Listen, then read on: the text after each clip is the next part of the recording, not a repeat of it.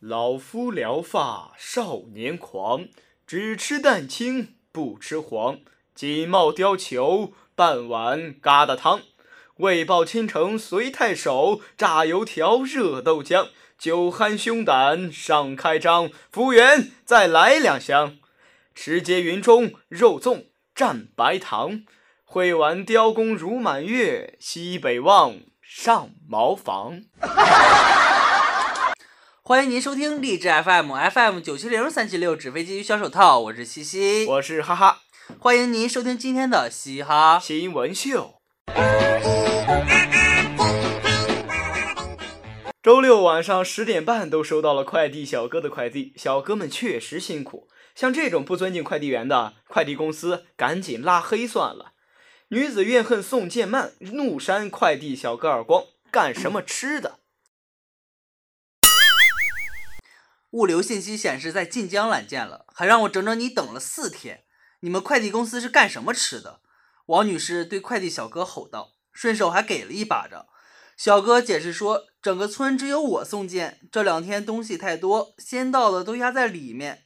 被删后，小哥委屈的报了警。碰上打折大促销这种，西西一直信奉一句话：等不起就别买。人小哥就一送货的，气撒他头上也没什么用，他就是飞着送也得有个顺序吧。不过像这种人，压根儿没有讲道理的必要。快递公司赶紧拉黑名单吧，趁这种没素的人还热乎着呢。哈哈，网购从来不怕等的久。而是等了好久来的东西，竟然发现不合适。小伙网购充气娃娃被骗三千二百元，报警之后又被骗了六千八百元。小许最近心血来潮买了充气娃娃，谁知卖家以各种理由让小许转了五次钱后，还是没发货。小许才惊觉可能受骗，想要报警又觉得害羞。小许呢，在网上搜到网警报案。但结果又被骗了，居然是假网警。两次上当，小许一共损失了近一万元呐！论单身狗的心酸，我只是想买个女朋友，这么小小的愿望都不能满足，还要骗了我的真心，骗了我的钱。明明是个心酸的故事，哈哈，还是忍不住笑了。小伙子，你应该庆幸还只是一个娃娃，要是现实生活里的 Green 插标，估计一觉醒来房子都没了。诈骗和反诈骗到底哪个更高明？男子出轨后愿赔偿五万元，事后发现前妻分居时也已与他人同居。广东男子黄某和李某于二零一三年离婚，两人协议，男方因出轨愿赔女方五万元。近日，李某诉黄某要赔偿，黄某辩称事后发现前妻李某也出轨，李某承认离婚前就与他人同居并怀孕。法院判决夫妻双方均有过错，不支持李某诉求。啊，两人都是在婚内出轨了。出轨这件事儿吧，你前脚迈出去，我后脚跟上，两人还真是无巧不成书，还真是一床被子盖不出两种人呐。夫妻双双把鬼出。两个人都这么爱玩，就互相认错，然后继续在一起得了。明明他们有共同语言。说谎者终归会被暴露，失明者如何再见天日？失明女子通过切换人格恢复视力。德国的两名心理学家报告了一个奇怪的案例：一名具有多重人格的失明女子能在切换人格时恢复和失去视力，也就是换了一个人格，视力恢复了；换了另一个人格，视力又消失了，好像大脑有个开关。并且，这名女子有十个以上互相争夺身体控制权的不同人格，每种人格有着不同的年龄、性别、习惯和脾气，甚至语言都不同。有的人格只说英语，还有的只是德语，有的兼而有之。这些人格中间有两个人格能够恢复视力。这样的多重人格还真方便啊！我也想有这样的多重人格。一个人格长得美，一个人格巨有钱，一个人格智商高，一个人格一小时就写完吐槽，一个像秋天，一个像夏天。需要写作业的时候就切换到高智商的人格，我国中小学生每天平均写作业达三个小时。我国中小学生平均每天写作业达三小时，是全球均数二倍。普遍睡眠不足七小时，在孩子被打理由中，作业问题即不听话、做错事之后位居第三，宝宝心里苦啊。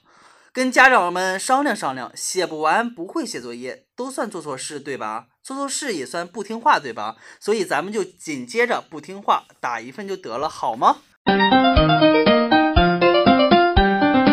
可惜写了九年的海量作业，到了大学发现并无任何卵用。复旦院长说，即便准许学生抄论文，很多人都抄不对。前不久，复旦大学研究生院院长钟扬一篇名为《研究生培养质量为什么这么差》的文章，引起了学界广泛共鸣。文中谈到，研究生的能力和素质培养已经成为一个越来越受关注的话题。文中甚至提到，即便准许学生抄论文，很多人都抄不对。嗯，院长说的，在下表示深以为然。毕竟呢，是学生抄论文能抄对，那学生跟教授之间也就没有什么区别了。女孩失恋闭门不出，狂吃零食致急性重度肾衰竭。武汉二十四岁的何晶因失恋倍感郁闷，买了一堆零食和水带到自己居住的房间里面。困了睡，饿了吃，没离开房间一步。三天后，室友发现情况不对，开门发现其已奄奄一息。送医后诊断营养不良导致的急性肾衰竭，经治疗，幸已脱离危险。你哭着对我说：“韩剧里的故事都是骗人的。”大家放心，绝对不是这种生活方式的问题，因为西西每逢节假日都是如此，还很健康的活着。哈哈，看完之后要问了，为什么他吃零食就会营养不良，我吃零食是会营养过剩呢？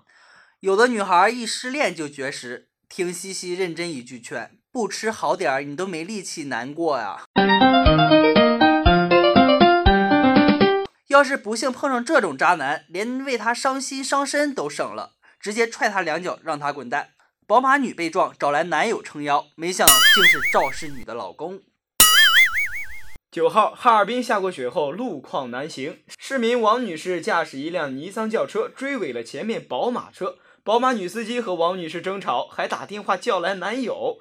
见到赶来的男子，王女士认出是自己的丈夫。你竟给情妇买豪车！三人扭打成一团，大水冲了龙王庙，一家人不认识一家人，这得是前世的多少次回眸，才能换来这次的碰撞？世界太小，把小三儿都给撞出来了，这真是上天的安排，让你们在此刻相遇、相骂、相恨。出来混，迟早是要还的。啊！既然那么大运都被你撞上了，不买张彩票，简直就说不过去呀！你给他省下的钱，他都去给情人花，假差大丈夫。有时候生活就是在拙劣的模仿电视剧，一场狗血赛过一场。六十九岁大爷为解闷儿强奸儿媳，儿子撞见无奈走开。十号，四川岳池县的张炫回家，发现父亲张某脱了裤子把儿媳压在身下，张炫顿时恼怒起来，但父亲强势，张炫敢怒不敢言，只能转身离开。张某向民警交代，自己多次看到儿媳哺乳，心里不安分，称脑壳有点昏。为了解闷儿，见妻子进来后啊，张炫便把这股气儿撒在了她身上，打了几拳后才消停下来。经过交流，民警发现，尽管受害人孙某今年二十八岁，但智力与同龄人相差比较大。感觉跟十岁小孩差不多。受害人孙某自称是江西人，十三岁时被后妈卖给别人做老婆，那家人对他不好，动不动就打骂，孙某便逃出家门。在外出务工时遇到现任丈夫张炫，转身离开，有话说不出来。海鸟跟鱼相爱，只是一场意外，嫁了个怂包，没想到家里还有个老禽兽，啊呸！好了，今天的嘻哈新闻秀就到这里，我们下期再见，下期再见。